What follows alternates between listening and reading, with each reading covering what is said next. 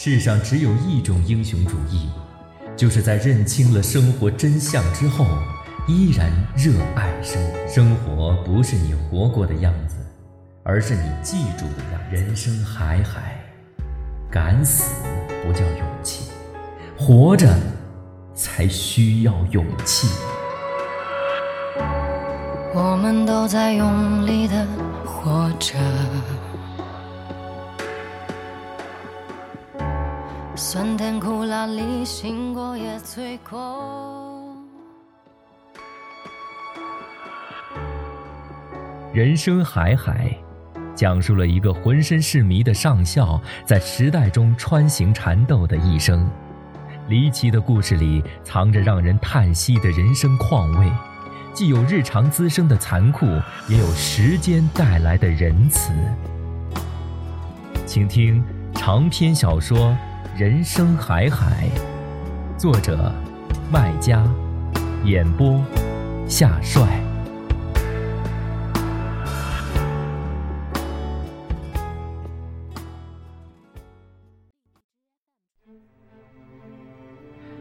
上校被胡司令捆住，押去村里游斗。由于上校认罪态度差，为防止他逃跑。胡司令决定把上校和他的猫一起关在臭气冲天的柴房，并召开批斗会，发动群众批斗他。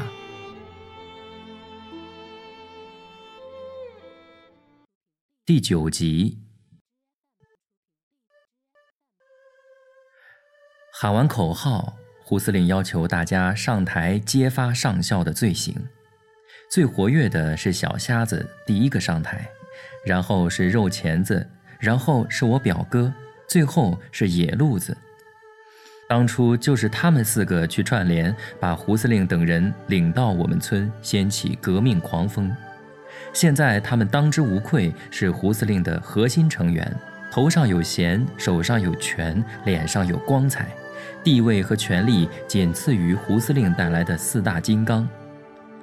四小门神逐一批斗完后。胡司令又号召社员们上台来批。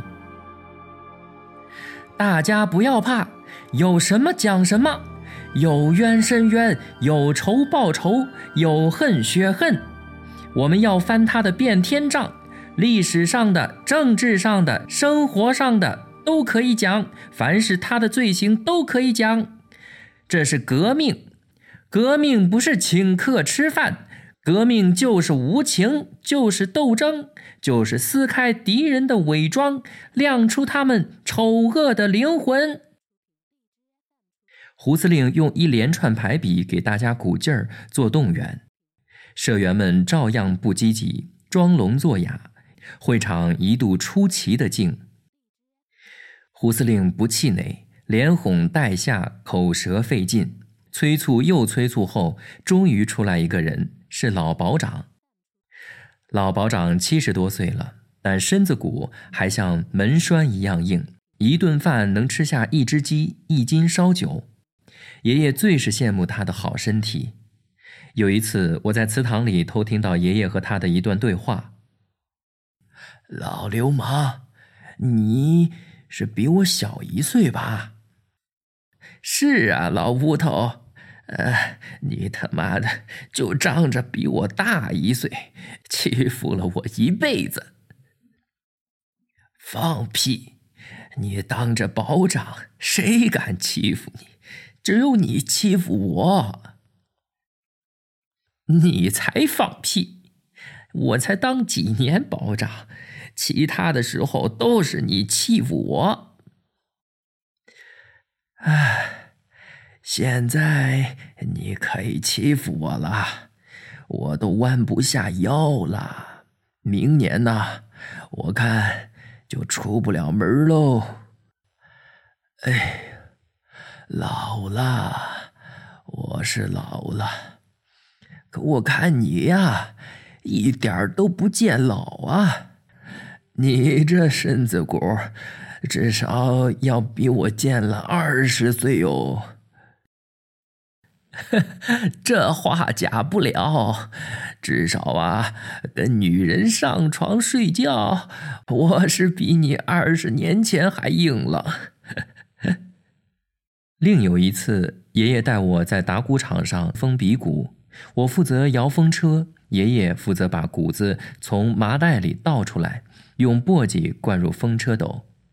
和爷爷比，我的活儿是比较轻松的，只要手把着摇柄不停转。但我终归是小孩子，那年我才十一岁，没耐力，转着转着满头大汗，手臂酸得不行，没力气了，想停下来。爷爷要我坚持，别偷懒儿。我坚持了一会儿，实在是用光力气，只剩下气恼，索性就停下来，坐在地上，是耍赖的做呗。当时老保长正好从我们身边走过，听到我在讲用光力气的话。他像唱歌一样对我讲：“哎呦，小伙子的力气是越用越多的，像小姑娘的奶子越摸越大。”哎，你个老流氓，放的是什么屁？哎，我是在帮你说话嘛。呸，人家还是个孩子。你放屁也得分场合。哎，人家是孩子，可我们呢是个老头子了，有屁呀要快放。再过几年，你连放屁的力气都没喽。人老了，力气就像钞票一样，就越用越少喽。我现在不浪费力气。力气呀，都得存着，只用在女人身上。老保长这人就是这样，三句话离不开女人、睡觉、奶子，活脱脱一个大流氓。爷爷经常骂他，这辈子对女人做的孽太多，下辈子一定做骡子，配不上对儿。我不大懂这个意思，但总归是在骂他吧。爷爷骂人一向有水平，向老保长讲下流话，也向胡司令宣讲革命道理，从来不放空腔，是稳准狠的水平。现在老保长正在往台上走去，照平时，老保长走路一步是一步，响生生的，但今天可能是吃足了酒，上台时脚步乱得很，身子东歪西斜，差点跌一跤。等他转过身面对台下，果然是吃饱酒的样子，脸孔通红，嗓门嘶哑。吃饱了酒，话就多，也敢讲。他一边抠着鼻屎，一边吐着酒气，虽然没对准话筒，嗓门破破的，但声音还是宏大，传得很远。呃，我来讲几句吧。刚才呀。小胡司令讲有什么讲什么，刚才几个红卫兵也讲了不少，我就简单讲讲讲。哎，我要讲的第一条呀，老保长先是一条一条讲，后来讲乱了，也没有了条数，想到哪儿讲到哪儿。像在祠堂门口跟一群老人妇女讲闲话，乱七八糟的，听是好听，但是文不对题，甚至有些反动，叫胡司令和红卫兵们都很反感。呃，我要讲的这第一条啊，刚才这几个小兔崽子讲的很多是不对的，呃。例如啊，有人讲他睡了我的女人，这个就不对，简直是胡说八道。大家都晓得，村里一条狗都晓得，他是个太监，外号就叫太监。太监怎么可能睡人家女人？太监如果能够睡女人家，太阳就从西边出来了，这个肯定是不对的。你们啊啊，不能冤枉他。这第二条哦，就是呃，刚才有人讲他当过这个国民党，嗯，这是个事实。呃，他还有个外号叫上校。为什么？啊，因为他呀当过国民党上校，那话他是反动派，啊，这反革命这又是不对的，因为啊，他当国民党的时候呢，还救过共产党，救的是解放军的一个大领导，这个大家也是晓得的。如果他是反动派、反革命，怎么会去救解放军的大领导啊？啊，嗯，就算他是以前是反动派，救过啊解放军的大领导后啊，就不再是了啊。好比呀，啊我。以前啊是当过伪保长，家里啊富裕的流油，呃村里的一半地都是我的。但是后来评成分的时候，我评的是雇农啊，全村只有两个雇农，我呃是其中一个。我为什么？因为呀。我后来犯了错误，搞赌博，家败光了，连住的房子都被人占了，当赌债抵了去了。呃，我穷的连裤衩子都穿不着，住在祠堂里，偷菩萨的东西吃，啊，那个怂样子，比贫农这还不如。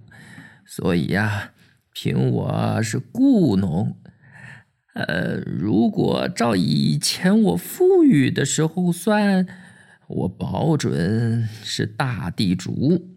共产党，嗯，没准儿 要枪毙我。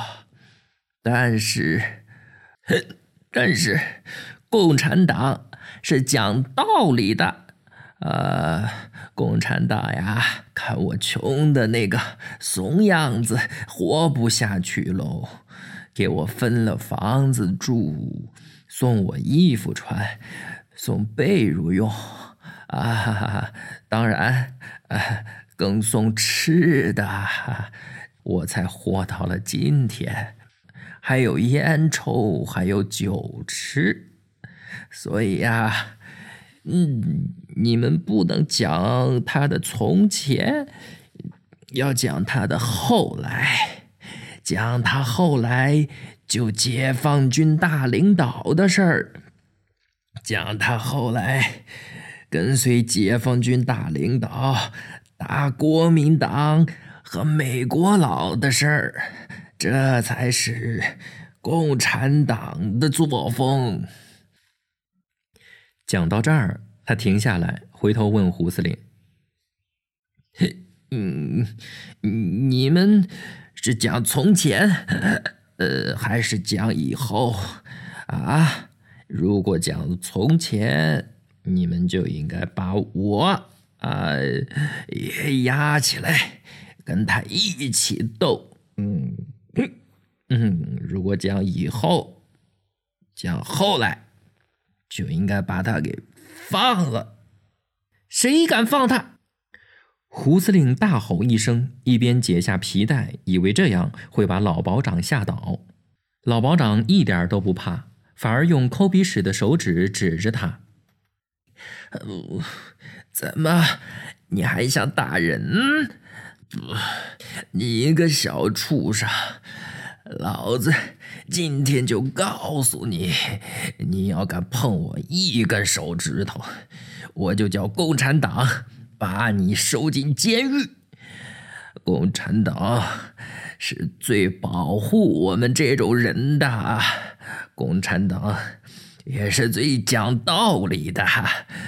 我刚才讲的都是道理，你要是不想讲道理。要讲无法无天，嗯，那好，老子叫你吃不了兜着走，我查你的祖宗八代，不信，不信你家都是雇农。啊，报纸上写着，只有雇农才能斗雇农，贫下中农都没资格。呃，社员同志们，你们讲我说的话对不对？台下早已有点不安静了，嘈杂声像热气一样升起来，越升越高。这会儿经老保长这一声喊，顿时沸腾起来，不止一个人，也不止十几个人，几乎是多数人同时回应：“对。”接着是一阵猛烈的笑声，然后是经久不息的嘀咕声、交谈声、打闹声，甚至还有骂娘声。总之，会场的纪律一下子涣散，不可收拾的样子。有人甚至开始擅自往外走，一个人走，十个人动，会场一片混乱。胡司令见势不妙，连忙宣布散会。我是不高兴的。一场好好的批斗会，半路杀出个程咬金，变成了一场闹剧。一个多小时后，我正在猪圈里给兔子添草料，准备添完就去睡觉。开小店的翘脚七阿太的小孙子矮脚虎突然跑来通知我，说上校刚才逃跑了，现在又被抓回去，吊在树上。胡司令要杀鸡给猴看，很多人去看了。矮脚虎是我同班同学，除开表哥，他跟我的交情最深。我在外面不敢做的坏事，他都帮我做了，属于铁桃瓣难兄弟。听说有很多人去看，我当然不甘心错过。我连忙草草干完活，溜出门跟他走。我们一口气跑到学校，发现校园里空荡荡的，看不见一个人影。校园里只有一棵泡桐树，而且年初已经死了，光秃秃的。即使没有月光，老远也看得到树上没有吊人，一片树叶都没有。矮脚虎说：“我们来迟了。”为了证明他的情报没有错，他执意要去看那棵树，说可能吊人的绳子还在。走到一半儿我们听到食堂那边传来一声瘆人的猫叫，接着是一声又一声，好像两只猫在殊死搏斗。我马上想到，胡司令是在打上校的猫。谁都知道猫是上校的亲骨肉，打猫就是打他。我一下理解了，矮脚虎说的“杀鸡给猴看”，指的大概就是这个：猫是鸡，上校是猴子。我想到学过的一个成语“心如刀绞”，我想上校现在应该就是这个成语的样子吧。虽然打的是猫，既然来了，还是去看看吧。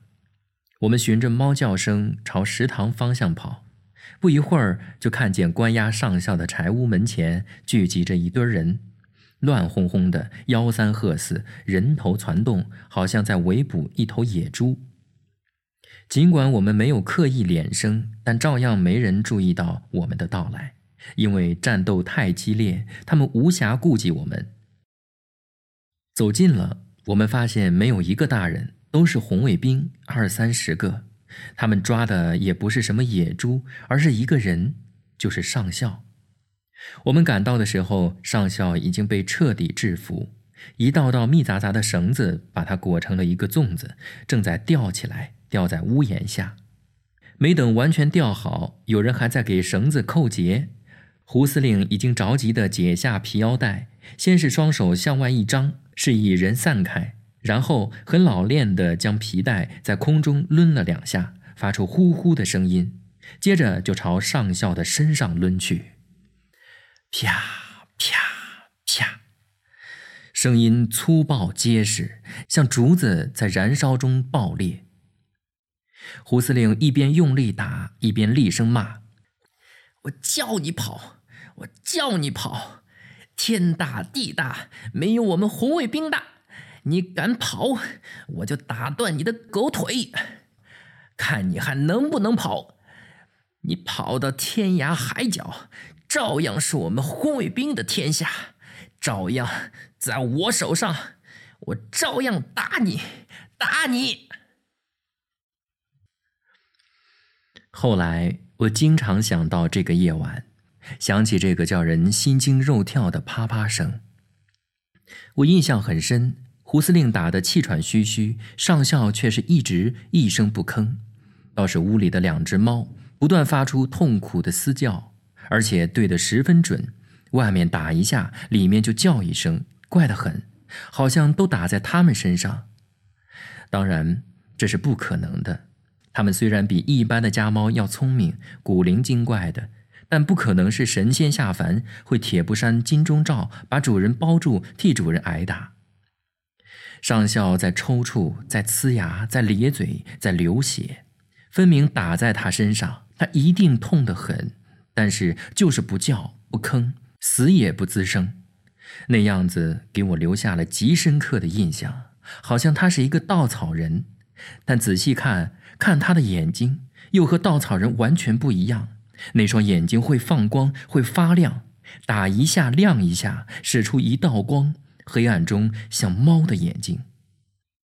我不知道，要不是后来父亲及时领着七阿太、老保长、爷爷等人赶来阻拦，胡司令会不会把上校打死？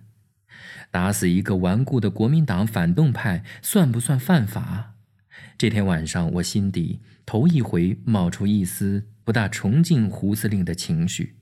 我开始怕他，躲他，开始有点恨他，开始盼他早点走。爷爷讲：“这小畜生，下辈子投胎，八九是在地上爬的，要被人剥皮吃。”我知道，爷爷指的是蛇，是天底下最可怜可恨的东西。眼睛是瞎的，脚是连根断的，只能在地上爬，只能吃老鼠和死人肉。第二天，我得到了两个消息，第一个是我在洗脸的时候听到的，父亲在天井里埋着头，一边吃早饭，一边忧心忡忡地对着饭碗讲：“上校一夜都没有回家，就是说他被关了一夜，现在还关着。这当然是个坏消息。”说明胡司令还是要教他吃苦头，会不会枪毙呢？我不知道，我只知道父亲其实是讲给爷爷听的，希望他再拿出老辈子的威力去交涉。但爷爷不吱声，爷爷经常装糊涂，这是老人家的权利。第二个是在吃午饭时从老保长嘴里得知的。父亲请他来我家吃饭，并送他一包烟，做他的工作，让他去学校给上校送饭。他是雇农，这事儿他去做最合适。老保长很爽直，满口答应，拔腿就走。我们等他回来吃饭，他倒是很快回来，只是手上还拎着送给上校的饭菜。父亲问他怎么回事儿他一边摸出烟，一边骂。哎，这群王八蛋，他妈的，死活不准我进门哎，这是什么世道？猴子称大王，老子要当怂蛋。刚才他们居然想打我，哎，亏得我腿脚还利索，哎，跑得快，跑回来了。一阵猛烈的咳嗽，像喉咙里在着火，烧得他满脸通红。吃过茶，喉咙里安静了，他继续讲：“哎，也不知道是真是假。刚才呀，我在路上听凤凰杨花说，呃，小胡子他们下午要走，兴许已经走了啊。”小胡子就是胡司令，如果真的，这当然是个好消息。凤凰杨花是四小门神之一的野路子的妈，老保长因此认为这该是真的。父亲当然希望也是真的，但也担心是假的。到底是真是假，这任务只有我去完成。父亲少见的冲我露出慈祥的目光。他觉得这还不够，去灶屋打开碗橱，搜出两粒纸包糖送给我。乖，你赶紧去学校看看，打听一下，呃，小胡子他们是不是真的走了？临走，父亲从未有过的往我额头上亲了一口，叮嘱我快去快回。我觉得我不是跑去学校的，而是飞去的。飞翔的翅膀就插在额头上，父亲亲过的那个地方。我从没有想过父亲亲一口会有这么神奇的作用。那个地方一直热辣辣的、肿的、胀的，好像长着什么，兴许就是翅膀吧。当见到表哥的时候，我感到心脏像只青蛙一样，已经跳到了喉咙口，要跳出来。我担心表哥告诉我胡司令还没走，好像这样。就对不起父亲亲的那一口。